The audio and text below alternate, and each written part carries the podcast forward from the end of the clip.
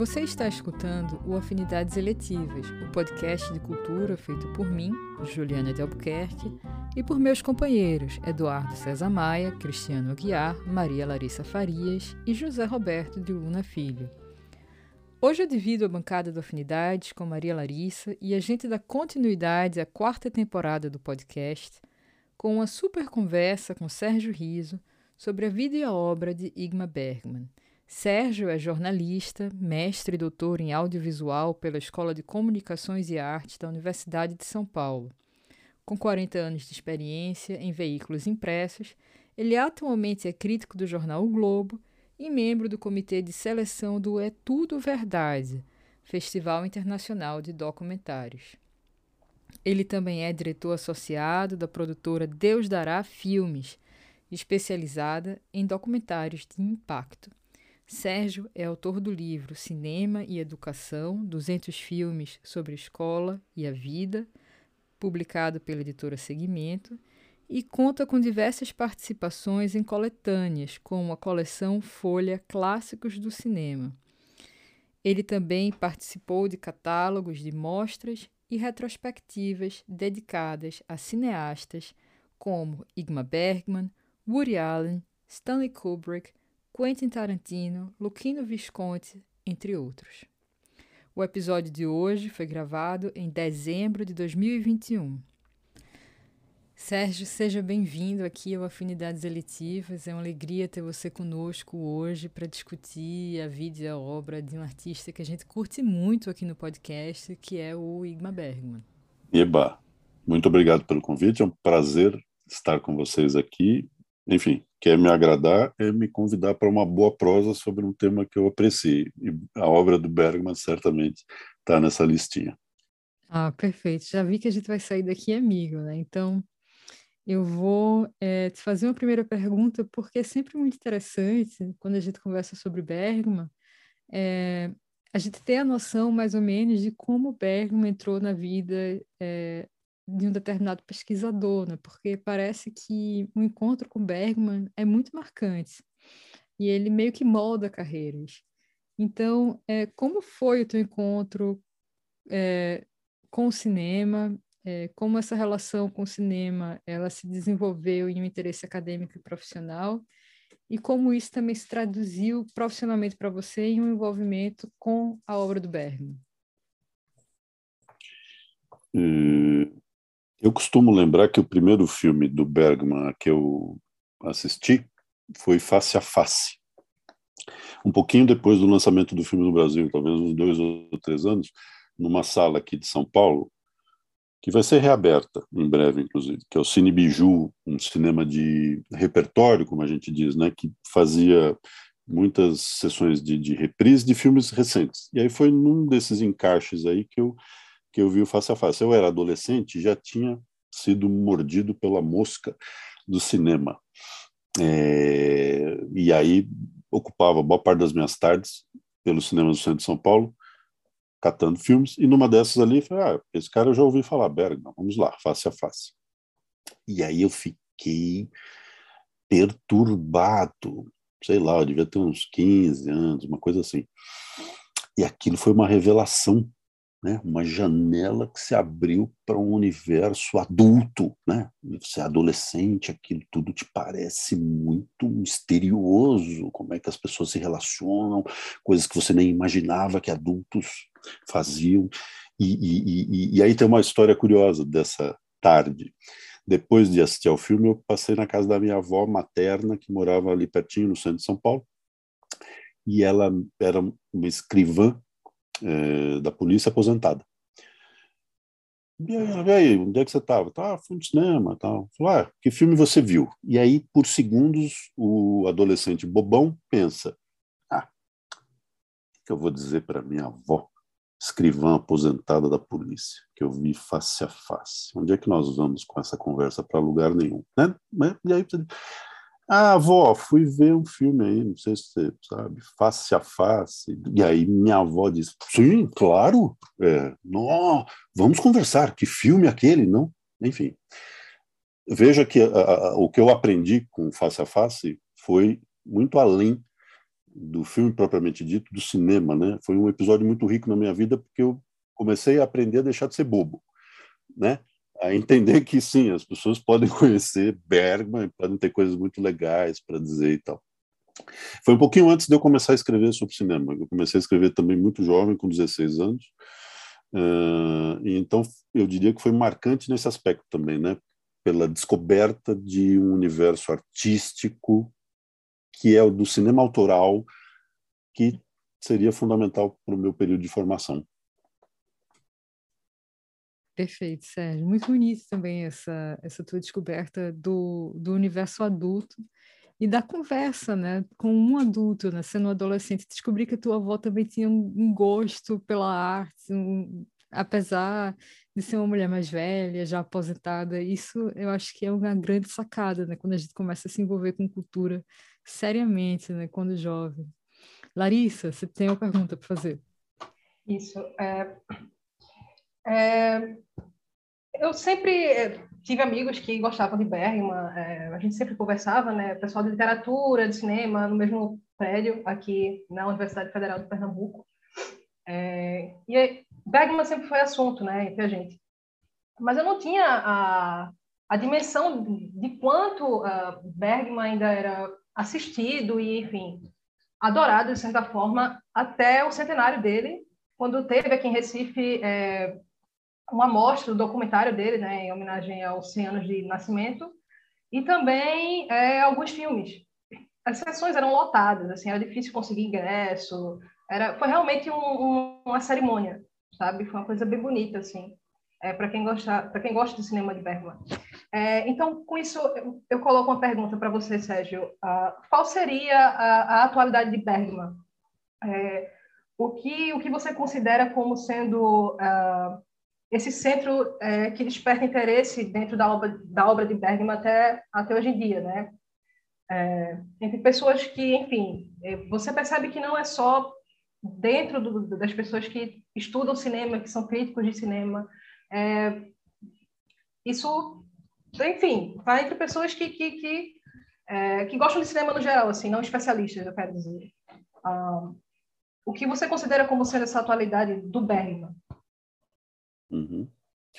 Larissa, eu, eu, eu teria várias, vários palpites, né? várias possíveis respostas, eh, mas como você, nos últimos 20 anos, eu tenho me surpreendido também uh, ao encontrar muita gente jovem né?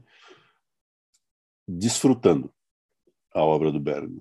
Né? Isso vale para todas as, as homenagens que foram feitas à época do centenário de nascimento dele, em 2018, e vale também para uma experiência que para mim foi muito importante, alguns anos antes, é, por ocasião de uma retrospectiva que o Centro Cultural Banco do Brasil hospedou no Rio, em São Paulo e em Brasília. Uma retrospectiva completa, é, com curadoria de um amigo querido, Giscard Lucas, e eu dei curso sobre o Bergman nessas três cidades. E nas três eu me surpreendi com a idade média do, do, do, do público, muito jovem mesmo, gente muito jovem. Me lembro no Rio de Janeiro, inclusive, de uma, de uma senhora me procurar ali para dizer: olha, o senhor precisa saber que este menino aqui era um adolescente de uns 14 anos, acho. Ele, ele não poderia ver, porque o Centro Cultural Banco do Brasil disse que isso aqui é para 18 anos, sei lá o quê mas, mas ele gosta muito de Bergman, então se o senhor não se importar e tal, eu brinquei, ah, claro, eu vou tentar não falar palavrões, tentar não ofender aqui e tal. E aí fica, tá, tinha um moleque lá de uns 14 anos, que hoje deve ter uns 24, 25, de repente ele está nos ouvindo e vai se lembrar desse episódio. Então, são, são muitas possíveis respostas, né? Uh, eu gosto muito de entender que a obra de alguém como o Bergman, de um artista como ele, será sempre atual, porque afinal de contas o que a move tem a ver com algo muito essencial a nós todos seres humanos, né? Então, então, então eu diria, a obra do Bergman nos ajuda a entender a natureza humana. Então, a natureza humana será afetada por questões marginais ligadas à tecnologia, mas ela vai ser sempre, em qualquer momento, acho, enquanto houver a presença humana neste planeta, ela, ela, ela vai eh, guardar relação com alguns parâmetros, né? E alguém como o Bergman, permite que a gente entenda esses parâmetros. Faz pouco tempo eu participei de, um, de uma série que alguns amigos fazem na internet sobre Shakespeare. E aí eles fazem lá as conexões, alguns até inesperadas, entre Shakespeare e, e por exemplo, Bergman. Eles fizeram um episódio e me convidaram para participar.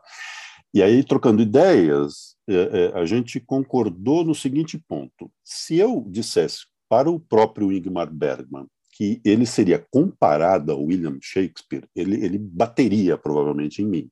Né? Ele dizia, para com isso, seu metido bobão. Imagine se eu posso ser comparado a, a Shakespeare. Tá certo. De fato, Shakespeare é, é, é de uma dimensão fora do alcance, talvez, de qualquer outro artista é, posterior.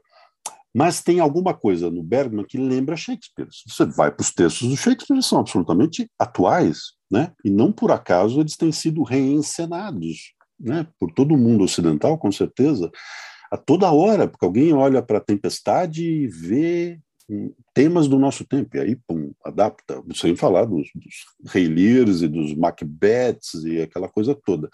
Então, Bergman, eu diria que está um pouco nessa família, certo? Atenção, Bergman, onde você estiver, não fique bravo comigo. Eu não estou querendo te comparar com Shakespeare, mas eu estou querendo dizer que a sua obra guarda uma atualidade que é muito parecida. Né? A gente vai encontrar isso na literatura, numa série de autores clássicos que são lidos hoje e, e eles continuam a nos dizer muita coisa. Por exemplo, Michel de Montaigne.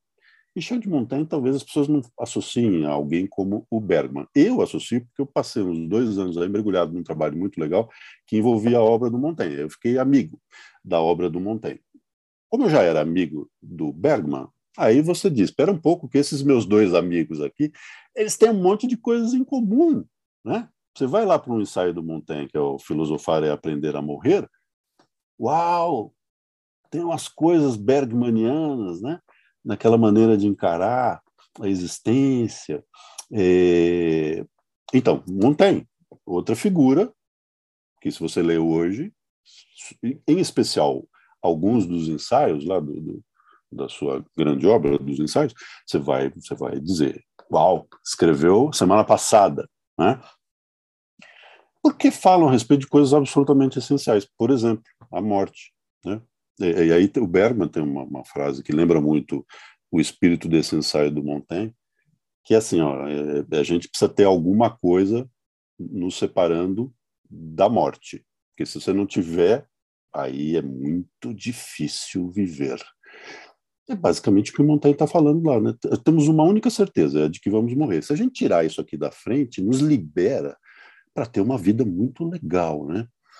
o Bergman tratava um pouco de tudo que a gente coloca nesse intervalo, né, entre o presente e a morte. E a gente precisa colocar, porque senão, eu concordo com o Bergman, fica insuportável viver. É, não, só queria adicionar uma pergunta que eu acho que é um complementa um pouco essa é, que você, essa essa que eu já fiz, né, que você respondeu muito bem. É, você considera que na Suécia e em outros cantos do mundo, Bergman tenha criado algum tipo de, eu não sei se tradição é a palavra certa para dizer, porque eu acho que é uma palavra muito forte, mas é, alguma família é, é, estilística, é, alguma é, algum grupo de continuidade estética de alguma forma, é, até filosófico, né, se a gente usar no sentido amplo do termo, é, se Bergman criou esse tipo de família, tanto na Suécia quanto, uh, quanto fora da Suécia? Larissa, você me dá a oportunidade de falar sobre uma experiência muito rica na minha vida, e eu devo agradecer ao Bergman por ela, que foi ter ido duas vezes recentemente para a Suécia, com a desculpa de participar da Bergman Veckan, em sueco, da Bergman Week, a Semana Bergman, que o Bergman Center organiza todos os anos, lá na ilha de Foro, que é como os suecos pronunciam, a gente lê Faro e fala assim, e tá tudo bem. É, e eu pude fazer isso só porque a Ellen Beltrame Liné, uma brasileira aqui de São Paulo, é, foi diretora do Bergman Center, né? E aí a gente trocando trocando mensagens, ela me diz, ué, venha, vem aí, venha, você será super bem-vindo. Aí fui uma primeira vez, em 16, acho, e depois voltei em 17. E, e, quando eu voltei em 17, eu fiz parte lá da, da comissão de organização, com muito orgulho, eu fui motorista de um dos carros da equipe a buscar convidados no aeroporto. Então, às vezes, eu conversava uma hora com alguém e, e eu conversei sobre Bergman, né? com esses alguém. E aí, então, por que, que eu estou contando essa história? Porque eu tive a oportunidade lá de entender um pouco melhor o que significa Bergman para os suecos, certo? E aí ele, ele, ele significa coisas muito é, ambíguas, diferentes, com certeza. Né? Então, por exemplo, eu estava hospedado lá num lugar, numa dessas viagens, 16, e aí tinha a Eurocopa, eu, eu adoro futebol, e tinha o jogo da Itália, né? riso, torço para a Itália, e aí a televisão estava instalada lá no lugar em que eu estava hospedado, numa sala comum, e aí tinha um monte de jovens suecos vendo o jogo, porque tinha um acampamento lá, a ilha em que o Bergman vivia, durante o verão, é frequentada por muitos jovens que vão fazer lá acampamento e tal, aquela coisa de verão europeu. E aí, então, ah, você, o que, que você é? Ah, brasileiro, ô, oh, brasileiro! Aí começa a falar de futebol brasileiro, né? É um cartão de visita sensacional para todos nós. E, e, e, mas o que, você está fazendo aqui em foro? Tal. Eu falei, ah, fazendo negócio do Bergman. Aí os caras já me olham assim, tipo, tem alguma coisa que não está fazendo sentido. Esse cara simpático brasileiro está vendo futebol conosco, isso faz sentido. Mas ele diz que veio à Suécia por causa do Bergman. Aí então um olha para a cara do outro e diz: Você gosta do Bergman? Aí, gosto, sim, claro, admiro e tal. Ah, ok e a gente voltemos ao futebol. Então, assim, Bergman é uma figura difícil na Suécia. Né? Quer dizer, acreditar que ele é um artista popular, que todo mundo conhece, é uma ingenuidade, de uma ingenuidade atroz. Isso não é verdade. É, todo mundo sabe quem ele foi, claro, acho. Acho, também não tenho certeza. Uh, mas ele é admirado de verdade hoje por pouca gente. E essa pouca gente é. Então, aí temos um paradoxo em relação ao Brasil. Por pouca gente mais velha não por tanta gente jovem como no Brasil e como nos Estados Unidos também, só para botar um outro país aqui na roda. Isso, isso é interessante, né?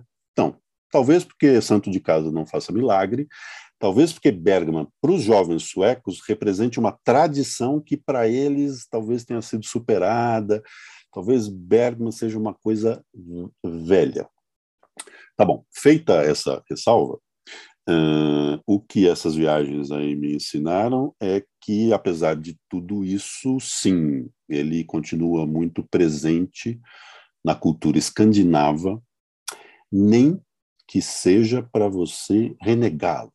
Né? Então, alguns, alguns, alguns, alguns cineastas escandinavos, se você disser que eles estão fazendo alguma coisa que lembre Bergman, eles vão ficar bravos, porque, na verdade, eles propõem fazer alguma coisa que não tenha nada a ver com Bergman que não tenha nada a ver com um certo tipo de, de drama psicológico, né, sobre angústias existenciais, sobre o silêncio de Deus. Eles estão num outro lugar e eles acham que esse lugar não tem nada a ver com Bergman. Mas, se você prestar atenção, você encontrará, mesmo na obra desses que tentam renegar o Bergman, é, você vai encontrar umas coisas lá, né? Que vamos chamar aqui então de Bergmanianas. Você vai encontrar uma estética que não foi o Bergman que propriamente inventou, porque ele também foi herdeiro de uma tradição escandinava, mas que ele ajudou a formatar e não ajudou a fazer isso sozinho, ajudou com ele, ele, não fez isso sozinho, fez com a ajuda de outros caras. Então, por exemplo, vamos falar do Sven Nykvist, diretor de fotografia de boa parte da obra do Bergman. Cinema é esporte coletivo, é bom a gente nunca esquecer. E o Bergman aprendeu isso muito cedo, porque ele aprendeu cinema lá no Svensk Film Industry, que é o grande estúdio de cinema da Suécia. É, é, é, ele foi introduzido a essa lógica e tudo que eu li a respeito dele sempre me fez entender que ele sacou. Né? Cinema você precisa da colaboração de outras pessoas. Teatro é assim também, ele veio do teatro, então tá tudo bem, tá tudo resolvido. E aí ele amava o Sven Nykvist, porque o Nykvist resolvia todas as questões visuais dos filmes para ele. Muito cedo eles se entenderam, o Nykvist sabia o que tinha dentro da cabeça dele, então, claro, bota a câmera aqui. Nykvist colocava no lugar certo, fazia a tomada certa na cabeça do Bergman, e, então tá bom. Então eles se amavam. Bom, isso tudo significa que Nykvist mais Bergman foram autores de um universo visual muito marcante. E aí, o Nyquist foi fotografar filme do Tarkovsky, o Nyquist foi fotografar filme do Woody Allen, só para dar dois exemplos bem díspares. E, e, o que é que o Tarkovsky e o Woody Allen foram buscar, contratando o Nyquist para ser diretor de fotografia dos filmes deles? Foram buscar algo que era desse universo bergmaniano, esteticamente falando, né? Então, eu, eu, eu, não dá para medir esse tipo de coisa, né? Influência estética que mas dá para você começar a tentar mapeá-la usando esse tipo de informação. E aí, então, vamos lá. Lars von Trier. É, para muita gente, talvez soe meio esquisito você falar Lars von Trier, Bergman. Mano, não é absolutamente nada esquisito. Em termos estéticos, né? então, sobretudo, talvez um Lars von Trier de começo de carreira, mas tem uma luz ali, tem uma maneira de você erguer tramas que, olha, tem a ver com Bergman. Eu não me lembro do Von Trier ter sido interpelado, não me lembro de ter lido nenhuma entrevista em que alguém tenha perguntado para ele, não sei. É provável que ele tenha falado sobre esse assunto.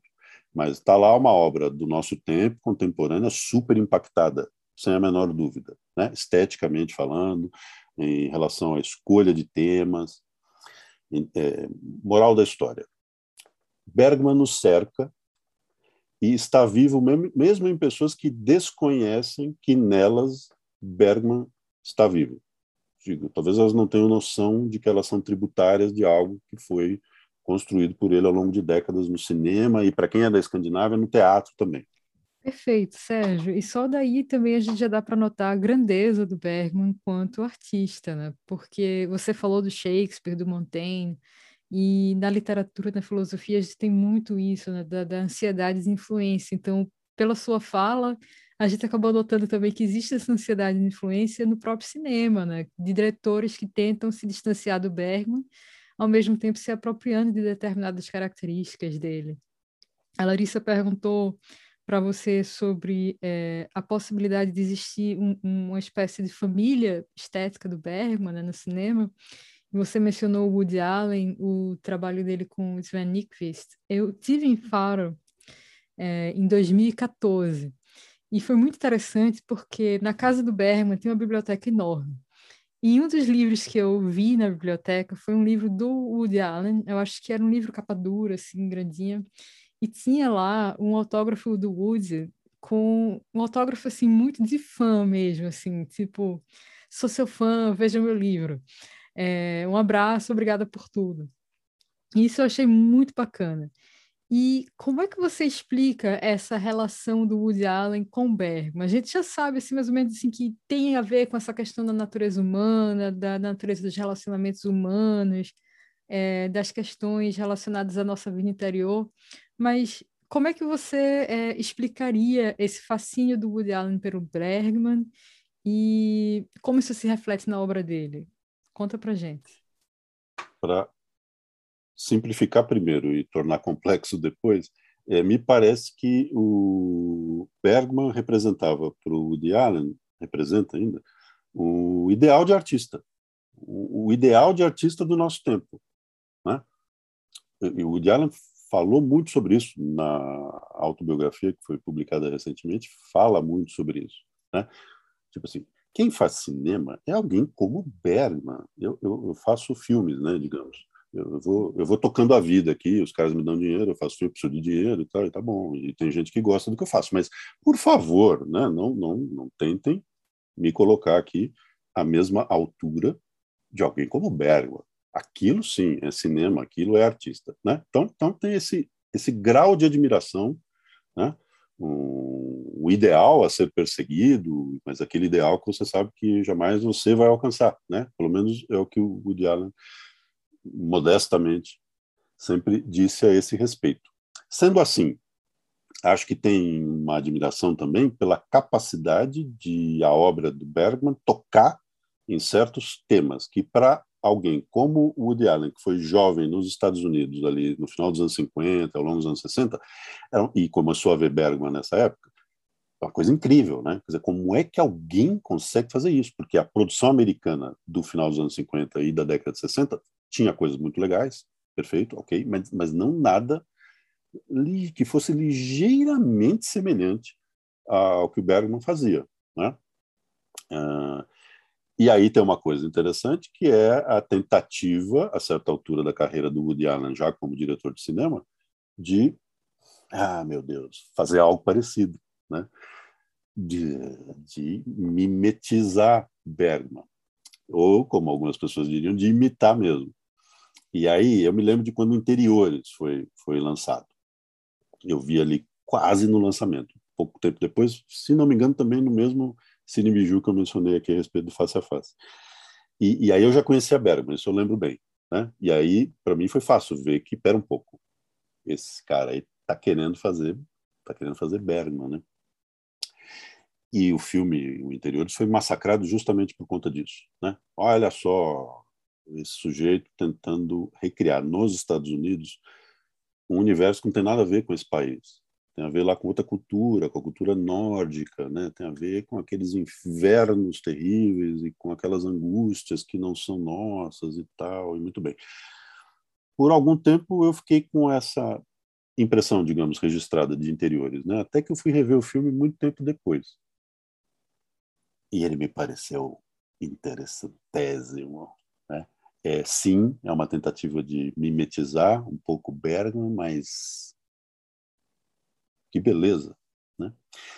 E aí, depois dessa, dessa, desse desejo um pouco mais radical e talvez um pouco inabilidoso do Woody Allen, tem um monte de Bergman em filmes posteriores.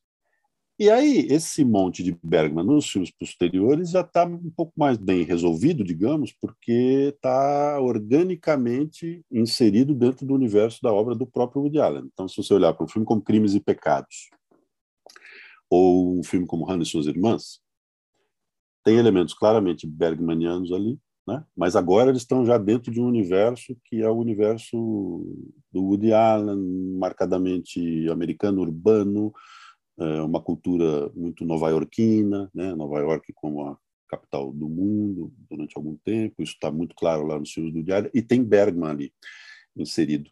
Né? É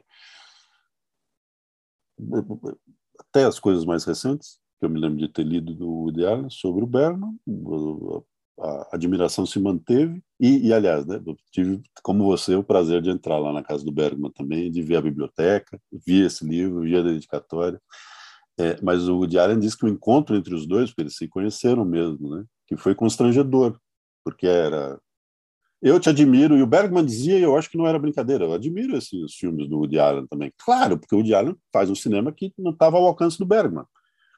E, né, uma certa lida com, com humor, né, essa crônica da vida urbana contemporânea, isso não tinha muito a ver com o Bergman. E eu acho que a admiração era sincera. E aí estão os dois juntos, né, quem conta é o, é o Woody Allen. Estão os dois juntos, e aí fica uma conversa que não vai para lugar nenhum. Lá na Suécia, eles contam de um outro constrangimento dessa relação. É, eu não sei dizer se é verdade, tá? Mas eu ouvi como se fosse verdade. Mas conta pra gente que a gente adora uma fofoca também. Pois é, que é uma visita do Woody Allen com a mulher e, o, e a filharada toda à Suécia. E aí diz que o Woody Allen ligou para o Bergman e disse: podemos te visitar aí, na ilha? E Bergman disse: bem, claro, né? O Woody Allen tinha sido tão é, hospitaleiro com ele nos Estados Unidos, como é que eu vou cometer essa desfeita? E teria dito, sim, claro, pode vir. E aí vai todo mundo lá no aviãozinho, desce lá na Ilha Grande, pega o carrinho, chega ali até a balsa. Então, aí a história que me contaram é a seguinte: Bergman ligou lá para o pessoal da balsa e disse: vai chegar aí um sujeito com a mulher e um monte de filhos pelo amor de Deus, dá um jeito dele não atravessar e vir para cá. Inventa qualquer coisa. E aí o pessoal da Balsa teria inventado alguma coisa sobre operação militar, porque de fato tem ali tropas que ficam por ali. Eu não lembro exatamente se é um local de treino militar é, sueco e tal. Mas alguém disse lá uma coisa para ele: então, meu senhor, o senhor chegou justo hoje. Hoje a ilha está fechada por treinamento, não, não podemos abrir exceção e tal, e não sei o quê. E aí o Diário teve que dar a volta e retornar, acho que a Estocolmo, para continuar a viagem dele pela Suécia. E o Bergman se livrou, então, do que para ele teria sido um constrangimento, que é o de Eu fico imaginando o Bergman na casa dele recebendo lá o Woody Allen, a mulher e um monte de filhos e, e pera um pouco que eu preciso dar um jeito. Isso me parece muito verossímil, repito. Me contaram essa história, não sei se ela é verdadeira, mas me parece muito verossímil. Eu vejo Bergman angustiado e peraí, eu tenho três horas para inventar alguma coisa, porque não é possível que esse pessoal venha atormentar o meu sossego, o meu retiro aqui fora. Excelente, excelente. Muito legal essa história e verossímil, como você falou, né? Eu acho que uma das coisas que me marcou da experiência de visitar a ilha foi justamente de ficar sabendo que existia essa relação, vamos dizer assim, de confiança mútua entre Bergman e os moradores da ilha, né? Porque parecia que ambos os grupos queriam paz. Bergman queria a paz dele lá e o pessoal da ilha também não queria ser incomodado pela quantidade de visitantes maluca, né? Que isso deveria atrair. Mas a gente também vê né, a influência do Bergman não só nesses filmes mais cabeçudos, vamos dizer assim, do Woody Allen, mas nas comédias também. Né? Você, você tem, por exemplo, Vida e Morte do Boris Grutchenko, né? aquelas tomadas baseadas em persona, muito legal. Sim, sim, sem a menor dúvida. O, o... Você me lembrou, só, Juliana, falando da ilha e da cumplicidade entre o Bergman e os moradores, de uma outra história que me contaram lá também, de que eles se divertiam, os moradores, com gente que aparecia lá, o turista, o turista cultural, né? O cara aparecia, né? Atravessa ali aquele braço de água com a balsinha, chega lá na ilha e sai perguntando, né? E aí, onde é que mora o Ingmar Bergman? E parece que eles se divertiam dizendo: "Ah, tranquilo, é o seguinte, ó, pega essa estrada aqui, vai fundo, vai fundo até chegar no fim da ilha. Aí você dobra a direita, é por ali. que, né, você sabe onde é que era a casa, então você já percebeu que essa indicação é completamente equivocada. Tá bom, o cara vai lá, chega, não acha casa nenhuma e pergunta para o próximo: escuta, me disseram que a casa do Bergman era aqui, e aí esse outro diz: ah, não, mas é que te falaram errado. É o seguinte: volta dois quilômetros, tem uma. Pega ali à esquerda, vai, vai até o fundo, aí você chega. Enfim, eles se divertiam. Também é uma história que eu ouvi, não sei até que ponto ela é verdadeira, mas eles se divertiam mandando os turistas para os lugares mais equivocados e protegendo protegendo o retiro o retiro do Bergman. Talvez essas histórias não se apliquem mais a, a, a, de, a hoje, que a gente tem uhum. Google Maps, aí você faz alguma pesquisinha ali, você já localiza onde é que é, né? Mas nos velhos tempos para a internet me parece muito razoável. Sim. É, eu queria adicionar uma, uma pergunta, uma observação, na verdade, a essa, essa discussão, a, de que Bergman influenciou tantos cineastas importantes, né? É, porque eu acho que isso tem a ver também com com outro outro lado da é, desse perfil artístico de Bergman, que é a originalidade, né? Quem conhece o cinema de Bergman sabe que se vê um filme dele que nunca tinha visto, pô, isso aqui é Bergman. Você tem essa sensação de que está vendo algo que já viu, é, esse traço, essa marca, né? É, mas é, mesmo com essa originalidade, é, Bergman sempre assumiu que roubava coisa de, de, de, quem, ele, de quem achava bom, enfim, é, sem nenhuma vergonha, assim, transformava em algo dele, né? Eu acho que ele fala algo, quase como eu disse aqui, numa entrevista que ele deu do ano do lançamento de Persona, acho que foi logo após a, o lançamento. É, foi uma entrevista que ele dá com o Liv e com o Bibi, né? E ele fala isso, né? Que ele ele rouba o que ele acha bom e transforma em algo muito original e particular. É, quem você apontaria como sendo uh, os principais influenciadores de Bergman, ou os mais importantes é, para essa formação dele como artista original, mas também que era aberto para tantas influências, né? assumidamente? Larissa, eu adoro cineastas como o Bergman, que admitiam muito francamente né, que o processo criativo deles passava por pegar emprestado aqui dos outros. E aí eu sempre me lembro, em relação a esse assunto, do Pedro Almodóvar. O Almodóvar tem um texto bacana publicado no Brasil num livro que se chama Grandes Diretores de Cinema. Na verdade, é, é a transcrição de uma entrevista. E aí ele diz a certa altura: Ah, meus amigos dizem que fazem homenagens, usam referências. Eu digo o seguinte: eu roubo. Eu roubo. Eu tenho aqui um problema, preciso encontrar uma solução. Vou até a obra do Alfred Hitchcock e roubo a solução sensacional. Tenho roubado muito Hitchcock. Então, o, o Bergman parece é da mesma família, né? É, sim, vou aqui, né? Atrás do que me interessa. Em termos de cinema, acho que é importante sempre registrar que ele é, aprendeu o ofício dentro do Svensk Film Industry e que, portanto, ele deve muito a pessoas como Victor Sjöstrand, que é um grande diretor sueco, ator também, com quem depois ele trabalhou e, aliás, muito significativa a parceria entre os dois lá no Morango Silvestre, né? Porque tem a ver com, com, com o legado do Sjöstrand como um grande nome do cinema sueco, da cultura sueca, e com o, o, que agora é mestre do mestre. Está fazendo um filme que eu dirijo, né? E aí o relato, inclusive, das filmagens, é, os relatos são sensacionais, né? De como é que o, Victor Sjöstrand também entendeu lá o que estava acontecendo que, que, e que aquele provavelmente seria o último trabalho dele no cinema e, e, um tipo de entrega muito particular com essa figura aqui que eu vi quando era um moleque, agora virou esse, esse sujeito aí, né, esse adulto, digamos. Então tem uma turma do próprio cinema sueco, é importante dizer. Uh, acho que não dá para contornar, e eu diria que ela é fundamental, a, a, a, influência, os roubos, aí, no modo, ao modo variando de entender esse fenômeno, é, do, do, teatro e da literatura. Do teatro da literatura. Então, por exemplo, só para situar aqui em termos bem materiais, lá na biblioteca do Bergman, Juliana talvez tenha anotado, tem três coleções completas do Strindberg. É, três coleções da obra completa. Três. Não sei, tipo assim, eu tenho medo de uma se perder, preciso ter uma segunda. Essa segunda pode pegar fogo, preciso ter uma terceira. Mas, enfim, não, não é por acaso, porque ele falou inúmeras vezes a respeito da influência, então, do Strindberg e do Ibsen. Aí, autores nórdicos, digamos. Tá bom. É, só que, como diretor de teatro, e cabe aqui então lembrar, porque num país como o nosso isso se perde um pouco, né? que a obra do Bergman no teatro foi três vezes maior do que a obra dele no cinema. Portanto, o, o, correto entendimento da obra do Bergman é a de um dramaturgo que fez filmes, de um encenador teatral que fez filmes. Né? Ele tem uma frase célebre: é, o teatro é a minha esposa, o cinema é a minha amante cara. Perfeito.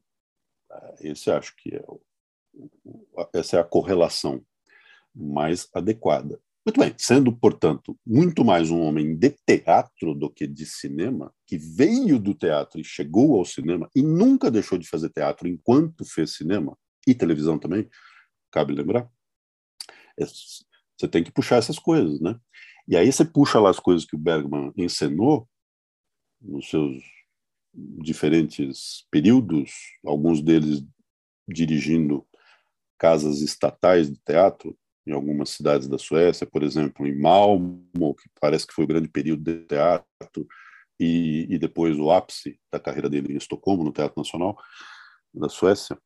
Aí você vai ver Shakespeare, Shakespeare.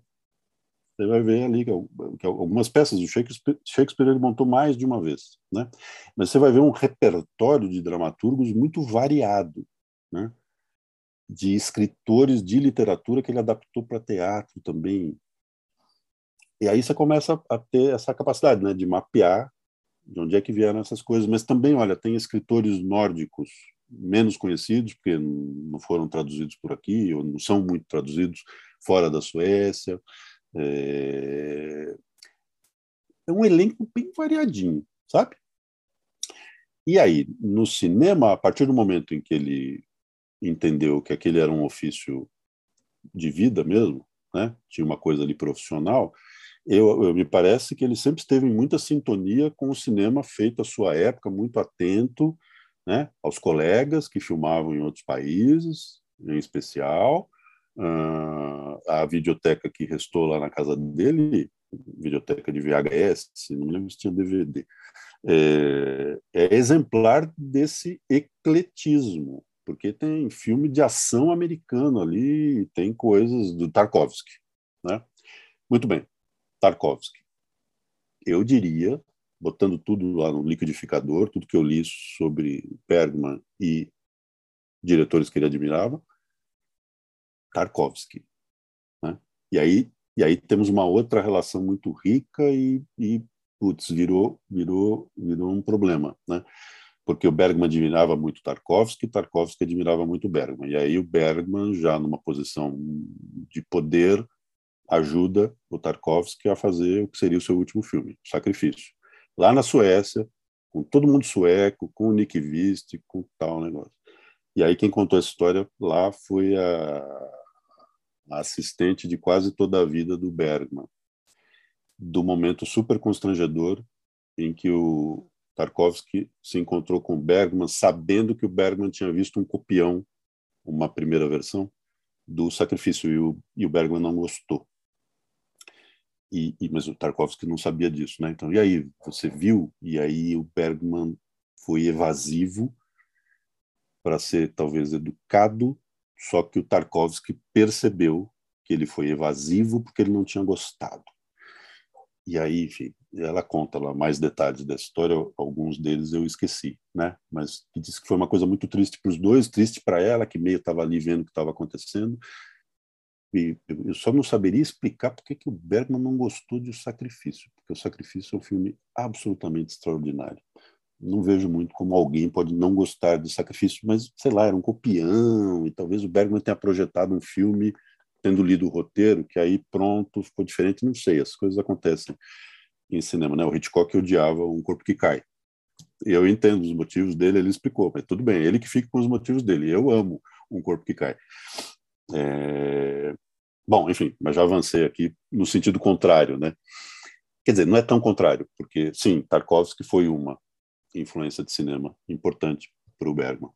Excelente. Sérgio, eu vou te fazer uma pergunta agora que vai um pouco no sentido contrário da cronologia. A gente está falando de quem Bergman influenciou, mas agora eu queria te perguntar, já que você mencionou a carreira do Bergman como dramaturgo, o envolvimento dele com o teatro é, sueco, é, quais foram as características do contexto artístico da época né, que permitiram o surgimento de Bergman?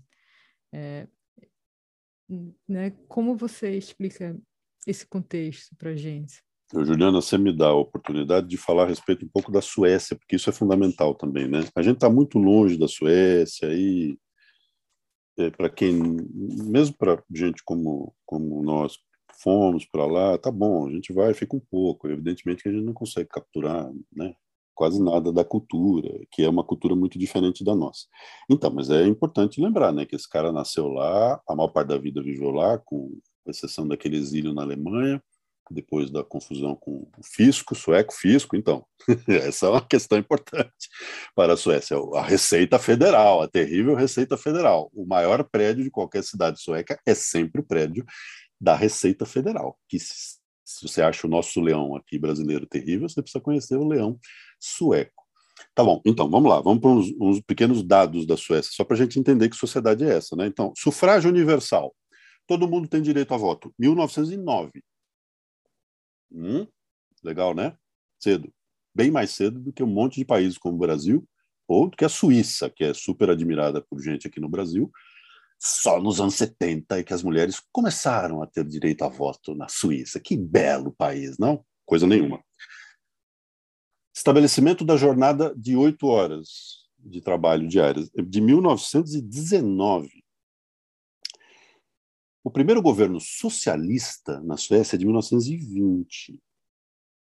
Legal, né? E os caras, efetivamente, os social-democratas, que chegaram ao poder em 32, por décadas mantiveram esse poder, e todo mundo lá concorda que o país virou o que virou por causa disso, né? por causa de décadas de continuidade de gestão de social-democratas, que, ok, criaram uma receita federal terrível, mas, mas bem, olha só, você não precisa ter muitas preocupações materiais na Suécia, porque vai ter educação gratuita, vai ter saúde gratuita, moradia, fica tranquilo que vai ter os programas lá para você olhar. E, e, então, e então você começa a entender o Bergman. É uma sociedade de bem-estar material. Ou seja, você não precisa se preocupar com isso aqui. Então você pode se preocupar com: será que Deus existe? Caso exista, será que ele me ouve? Será que a gente tem que se preocupar com isso ou tem que tocar a vida independentemente de saber o que ele, com E maiúsculo, tem a nos dizer, né?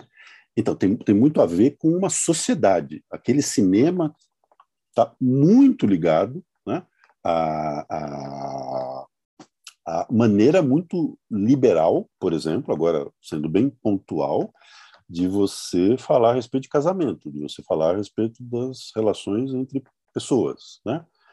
É, relações conjugais. E aí é numa sociedade como essa que vai se tornar possível uma minissérie de TV exibida em horário nobre pelo canal estatal, que basicamente tem toda a audiência, que é cenas de um casamento. Que ainda hoje, eu diria, com base no que eu conheço, evidentemente, que é a anatomia mais extraordinária já feita né, no cinema na televisão de um casamento. Eu não tô nem eu tô com medo de ver essa refilmagem da HBO porque porque eu tô com medo. porque eu muito obrigado, Juliano. Então você já resolveu esse dilema comigo. Eu vou derrubar da minha lista de coisas para ver. Porque não tá, tá, tô muito satisfeito com cenas de um casamento lá dos anos 70, porque porque não vejo o que você precisa acrescentar né? Ah, não, mas os tempos são outros, agora tem o WhatsApp. Ah. Não enche no saco. Isso não tem nada a ver com questões essenciais, né? É, imbricadas ali nas relações entre as pessoas. É, então, então veja, aí tem a, a, história que também me parece não é lenda. Foi, me foi confirmada lá. Eu tinha lido a respeito e lá me confirmaram. De, aumento da taxa de 20% dos divórcios, alguns meses depois da exibição de cenas de um casamento na televisão. Então, então é naquela sociedade, né? Você não, você não poderia esperar que alguém no Brasil dos anos 70, sob regime militar, né? ditadura iniciada em 1964, que alguém fosse capaz de fazer um negócio como aquele. Não, não, tem nada a ver com essa cultura, mas tinha muito a ver com aquela, com aquela, com aquela cultura. Tem uma outra coisa para tentar te responder também, que me parece importante, que é, é, que é essa estrutura industrial na qual ele fez o seu aprendizado como, como diretor, como roteirista primeiro, é por isso que ele foi trabalhar lá, no Svensk Film Industry, e aí um roteirista que, depois de meia dúzia de roteiros, tem a chance de fazer um filme como diretor. Então, é um funcionamento de estúdio que valia para a Suécia dos anos 40, quando ele vai para lá, que valia para outras estruturas industriais em alguns outros poucos países, mas que hoje não vale para lugar nenhum. Que é o seguinte, ó, a gente tem aqui uma grande fábrica de filmes. Fazemos, acho que o Svensky, no seu ápice, fazia lá uns 40 filmes por ano. Dá quase um por semana. É, é incrível, se você pensar que está tudo saindo do mesmo lugar. E, e, e, então tá, então é isso, a gente precisa fazer 40 por ano. E, e, alguns a gente vai acertar, outros a gente vai errar loucamente, e alguns vão ficar ali mais ou menos, e tá tudo bem. Quero dizer, dá para errar, né? Dá para você fazer e errar, e aprender com o erro. E quando é que você aprende com o erro? Já agora, no projeto que você já está começando em seguida, né? O Bergman foi muito prolífico nas suas primeiras décadas como diretor de cinema, justamente porque ele estava num ambiente que permitia que ele fosse prolífico, um filme atrás do outro. Nossa, e quantos diretores e diretoras de cinema eu ouvi dizendo: cinema, cinema você tem que estar tá filmando sempre. Se você, você fica, como no Brasil, anos sem filmar, você perde o traquejo, né? Traquejo de sete essa coisa de simples, de onde é que eu boto a câmera e como é que eu me lido, como é que eu lido com dezenas de pessoas que estão aqui olhando para minha cara à espera de que eu diga para elas coisas muito afirmativas, é assim que eu quero, vai para lá, bota essa luz e tal. Então, então Bergman teve isso. O Bergman e muitos outros profissionais de cinema dos anos, bom, dá para ir um pouco para trás, né, dos anos 20, 30, 40, 50, mas já não mais a partir dos anos 60, porque a estrutura das indústrias todas de cinema em todos os lugares começou a ser alterada. E no nosso tempo, você pega um filme industrial em qualquer lugar e ele deu errado, meu querido, acho que sua carreira acabou. Não vai ter uma segunda chance. Ou você, você vai ter que escavar muito para tentar viabilizar algo que retome a sua carreira.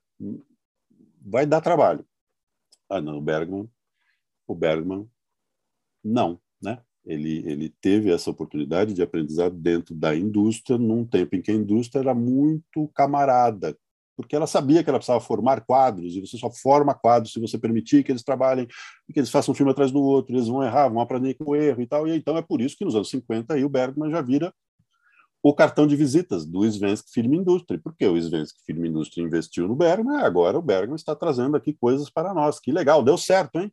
Deu certo investir nesse rapaz. Muito difícil ele, que personalidade ruim, quanta briga ele arrumou conosco, mas obrigado, senhor.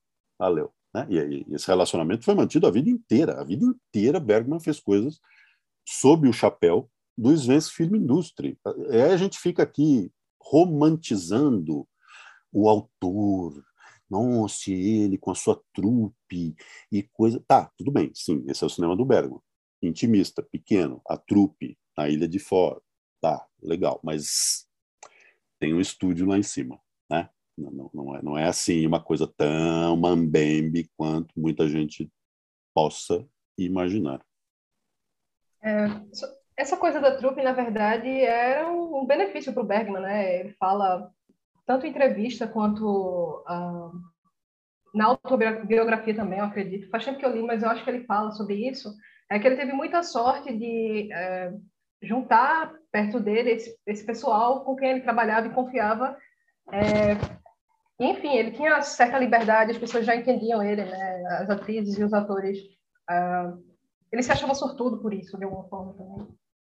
Uh, tem outra coisa interessante que você falou, uh, Sérgio, sobre o impacto né, de, de cenas de, um casamento uh, é, no aumento de divórcio, né? Ninguém sabe se é uma historieta ou se é realmente, se é realmente aconteceu, se tem alguma ligação direta com isso, é, com, com a série de Bergman. É, e a gente está acostumado a pensar muito no, no, cinema de Bergman como algo é, intimista e algo do drama do sujeito uh, individual. É, pelo menos no Brasil, eu não vejo tanto as pessoas comentando essa perspectiva mais é, de crítica a instituições e e a questões sociais mesmo da, da, da, época e da Suécia, né?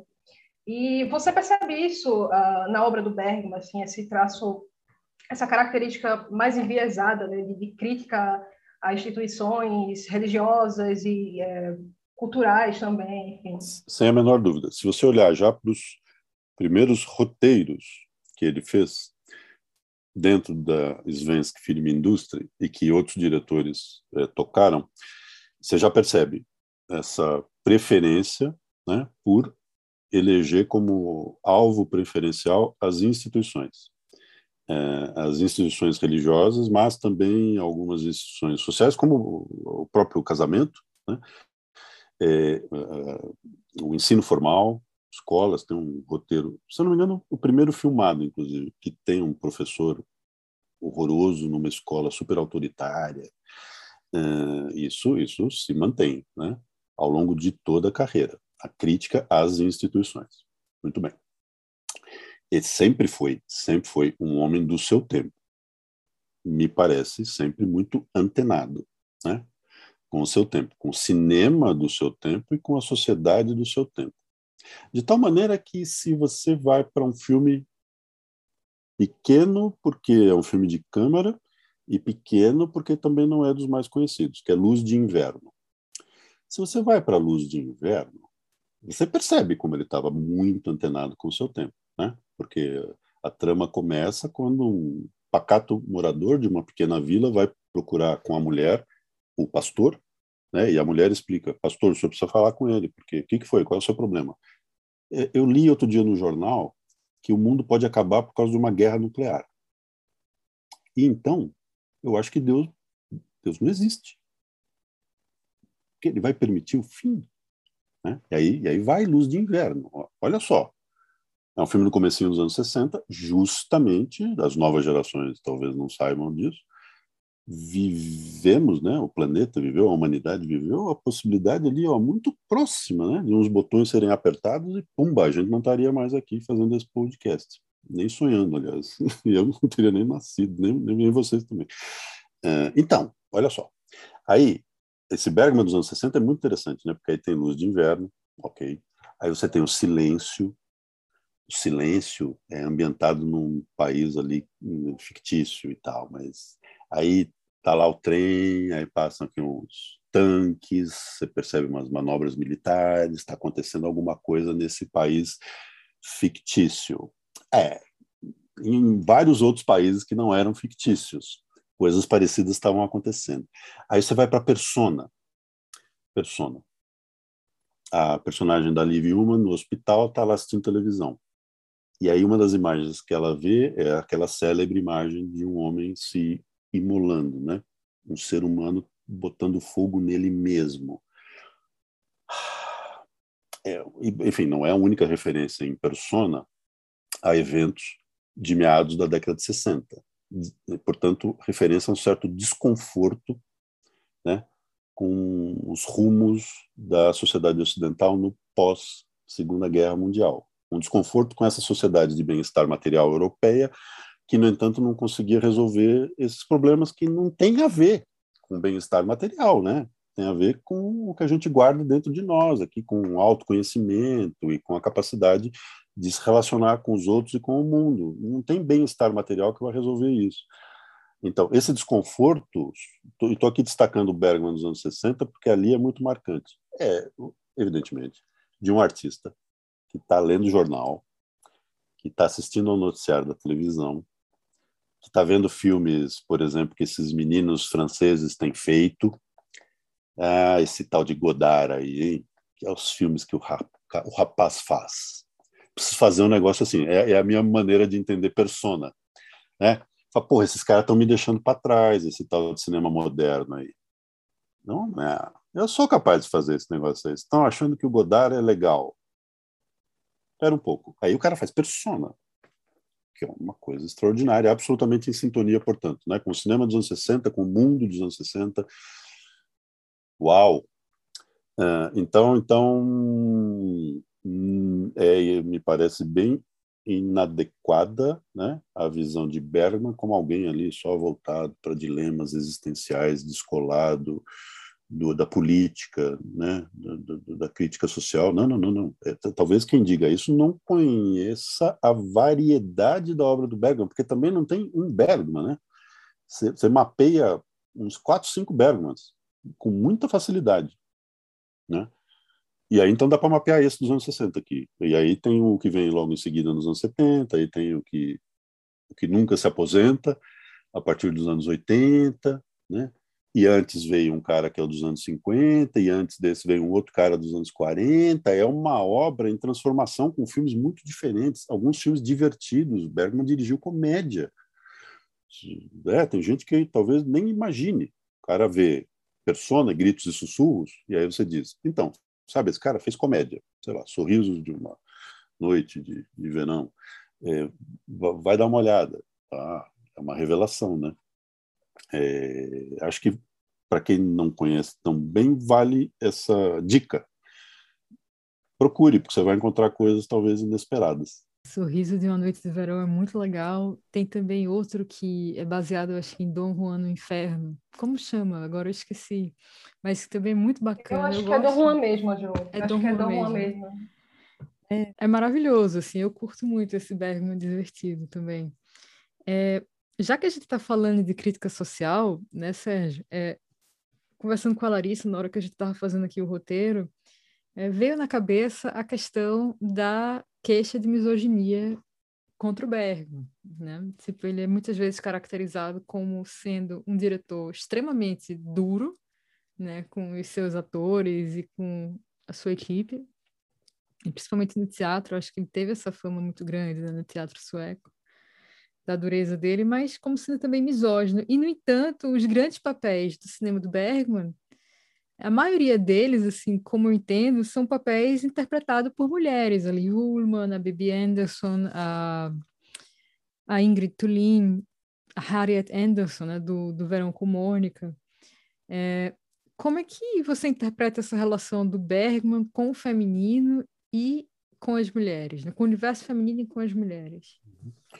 Tem uma pesquisadora da obra do Bergman, não estou me lembrando o nome dela agora, mas é uma sueca, que ela diz, ela resume a obra de um jeito muito interessante. Ela diz que foi um grande monólogo, né, interpretado por diversas vozes. E aí é interessante né, essa ideia, porque boa parte dessas vozes foram vozes de mulheres, né? que, que são os personagens femininas. E, e, perguntaram muito isso para o Bergman. Eu me lembro dele mais ou menos responder que, tipo, senhor, como é que o senhor faz para criar essas personagens, essas mulheres, né? Eles, eh, bom, eu, eu lido com o meu próprio material, né? E, mas, claro, todas as experiências que eu tenho e não sei o que e tal. É, é, esse manto aí, o véu da misoginia é muito forte na Suécia. Porque, veja, a Suécia teve contato com o Ingmar Bergman, pessoa física, né? E eu não tive contato com ele, eu tive contato com esse cara de cinema. E, e, e foi uma vida pública, né? acompanhada pela sociedade sueca ao longo de décadas. E, então tem muita gente, sim, que não engole o Bergman porque não, esse cara aí não dá. Esse cara odiava mulheres, tratava as mulheres muito mal e coisa e tal. Uh, eu não serei advogado de defesa porque eu não tenho elementos né, para esboçar uma tentativa de defesa. Mas o próprio Bergman, mais velho, Bergman já dos anos 70, mas sobretudo dos anos 80, e depois dos anos 90, e depois esse dos últimos anos de vida no século 21. Claramente diz: escuta, eu fui uma besta, né? Ele não usou essa palavra, mas eu estou usando, né? Ele claramente quis que entendêssemos que ele foi uma besta, que ele tratou muita gente mal, que ele se tratou mal, ele foi parar em hospital porque ele era uma besta com ele mesmo, não só com os outros.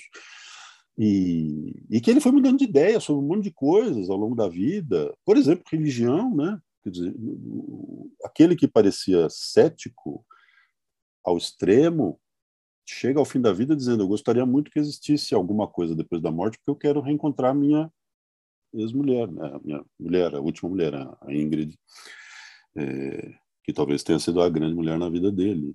É, é, a vida é complexa, né? O mundo em que a gente vive alimenta muitas simplificações a respeito de pessoas, né? Exato. Ele, ele tende a tornar mais plana a experiência humana. Então, aquela pessoa vira a pessoa que é não sei o quê, vamos cancelar. Né? Então, usando um termo do nosso tempo, na Suécia, Bergman é cancelado por, uhum. pelo crime de misoginia. Repito, não vou discutir a pessoa física, a figura pública sueca, e entendo perfeitamente que tem um monte de problemas aí nessa seara. Mas, ao mesmo tempo, veja só, esse sujeito é capaz de fazer um filme como Persona esse sujeito é capaz de fazer um filme como Gritos e Sussurros. Interessante, hein? Sonata de Outono. Nossa, sim. É, filmes em que o feminino é tratado com uma riqueza extraordinária, em que há muito carinho, eu diria que há muito amor pelas personagens. Né? O, o, o só para citar mais um nome aqui, que sem dúvida nenhuma foi influenciado pelo Bergman, inclusive, porque ele admite isso. David Lynch. Você assiste aos filmes do David Lynch, e aí você talvez não faça conexão. Talvez ali, Cidade dos Sonhos e tal, uhum. você enxerga alguma coisa do Bergman. Mas não é uma associação automática. E, aliás, cabe dizer isso em cinema, né? É, é, não necessariamente alguém que te influencia a ser realizador de cinema vai te fazer é, é imitá-lo, digo, tentar fazer alguma coisa parecida. Não é assim. É, Orson Welles e Cidadão Kane inspiraram diversas gerações de gente que faz cinema. E essas pessoas não tentaram fazer Cidadão Kane e não tentaram fazer o cinema do Orson Welles. Né? Então tem isso também, acho. Né? O Bergman foi importante para um monte de gente que depois não, não tentou fazer filmes como o Bergman. Bom, David Lynch. David Lynch tem uma apresentação do roteiro de Gritos e Sussurros que foi publicado pela revista do Francis Coppola. Olha as conexões, né? O Coppola tem uma revistinha, acho que ainda tem uma revista lá, é, publicada na Califórnia, chama Zootrope, e numa edição ele publicou o roteiro de Gritos e Sussurros, que é uma coisa absolutamente maravilhosa, porque começa como uma carta a todos os que trabalham, iriam trabalhar no filme. Então é o Bergman explicando o filme, ali, como quem conversa. Um, um texto extraordinário, o cara escrevia barbaramente bem. Então, gente, vamos começar um novo filme. Capari, para Bom, tá bom. Mas tudo isso para dizer que é o David Lynch que introduz. E aí, e aí ele diz coisas absolutamente sensacionais sobre o Bergman e sobre o filme. Então, gritos e sussurros. Juliana, fala, você tá aí. Não, é justamente isso, né? Gritos e Sussurros é um filme que eu acho que retrata muito bem muitas das angústias femininas, né? No, naquele contexto que ele está ali é, expressando, né? Eu acho que tem cenas fortíssimas, eu acho de, da, de como o vínculo afetivo entre as mulheres se desenvolve, se degrada, é, a competição, a colaboração e aquele ambiente vermelho fechado o tempo todo é a dar a imagem como se fosse quase um útero, né, basicamente. Não sei se eu estou viajando na maionese aqui, mas toda vez que eu vejo o filme eu sinto isso. Então, é, eu acho para mim o feminino na obra do Bergman é muito forte, realmente. É como você diz, assim, não dá para criar uma figura plana no Bergman, né, de jeito nenhum. Uma pessoa, um, um artista extremamente complexo. É, e tem uma coisa interessante também, que é a influência da presença da mãe dele, né, nas, nas obras dele, né. É, no, naquele documentário A Ilha de Bergman, eu acho, eu acho que é nesse, tem várias entrevistas, mas ele fala, ele fala é, que Gritos e Sussurros, na verdade, foi uma tentativa de entender a própria mãe por quatro, quatro personagens diferentes, né? É, é, bem interessante isso, porque é, apesar da, da gente é, ser um filme pesado, assim, é bem cru, né? Bergman tem essa crueza para tratar a, dos personagens, não só com mulheres, mas com homens também. Mas é, é essa presença dessa figura materna tem uma influência muito grande uh, no cinema do Bergman, né? Ele faz um, um documentáriozinho, um filmezinho para a mãe dele também, o, o rosto, eu acho. É, enfim, é, eu não sei se, se, tem alguma informação, você tem alguma informação sobre isso, Sérgio, mas é, essa essa figura feminina e principalmente a mãe dele é, talvez tenha um papel muito importante aí, né? É. Aí a gente abre então uma outra janelinha para um ingrediente que me parece importante, que é o Bergman como um artista de exploração autobiográfica, né? de investigação autobiográfica. Se você quiser, essa é uma outra referência para o nosso tempo. Né? Então, Bergman será sempre atual, porque ele foi no cinema um dos pioneiros nesse exercício que hoje é corriqueiro, né? que é a exploração autobiográfica. Ah, de modo que a gente, evidentemente, precisa colocar a mãe nesse pacote, mas aí tem o pai, e aí tem a educação rigorosa que ele foi submetido, né? o pai pastor, muito exigente. Uh, então tá bom, essa, esse, esse contorno de formação que foi trabalhado ao longo de toda a carreira, mas está lá explodindo diante de nós em Fanny e Alexander. Uh, e aí as coisas todas ao longo da carreira e os casamentos, os muitos casamentos e relacionamentos. Nossos filhos, ele admitiu depois, mas é, o que eu fiz com os meus filhos, coisa horrorosa, eu ficar fazendo filho e ficar largando os caras, né? E alguns deles na morte do Bergman não queriam nem, ó, obrigado, valeu, né? É, uma das filhas é que capitaneou ali o velório, coisa, porque alguns não queriam nem participar. É, mas, mas veja, ele disse muito claramente, né? de novo a palavra, acho que não foi essa, sou eu que estou aqui fazendo, parafraseando, mas foi um horror o que eu fiz.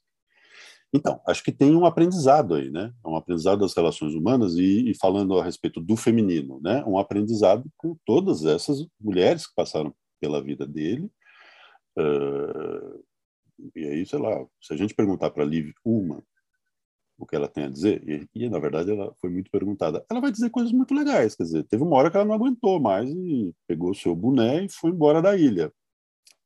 Inclusive por causa da ilha, da vida isolada na ilha e tal. Mas ela vai dizer coisas muito legais, né, sobre sobre esse cara. Outras mulheres, atrizes que trabalharam com ele, disseram coisas muito legais. Lá na Suécia eu ouvi algumas de corpo presente dizendo: "Sim, putz, cara, cara que exigência, que isso, que não sei o que, mas uau, né? Que, que, que artista, né? É, enfim, às vezes é como se fosse um pedágio, não estou defendendo, né? De modo algum, porque eu acho que não precisa, de modo algum. Fazer essas coisas, né? Mas, mas, mas tá aí alguém que fez e admitiu que fez, admitiu que errou e me parece que foi aprendendo. E aí o feminino nos filmes da aposentadoria, já depois do ensaio, Sarabanda, é, é um feminino extraordinário porque contempla um pouco, acho, essa perspectiva, né? Putz, quanta coisa eu aprendi que eu não sabia. Se eu soubesse quando era jovem, não teria feito tanta besteira na vida. Mas agora, pelo menos, eu admito aqui, gente, fiz, não nego, e olha aqui as minhas reflexões. Né? Sarabanda é extraordinário, porque é isso, é, é, ali, né? É o reencontro, digamos, dos personagens de cena de, cena de um casamento, mais ou menos.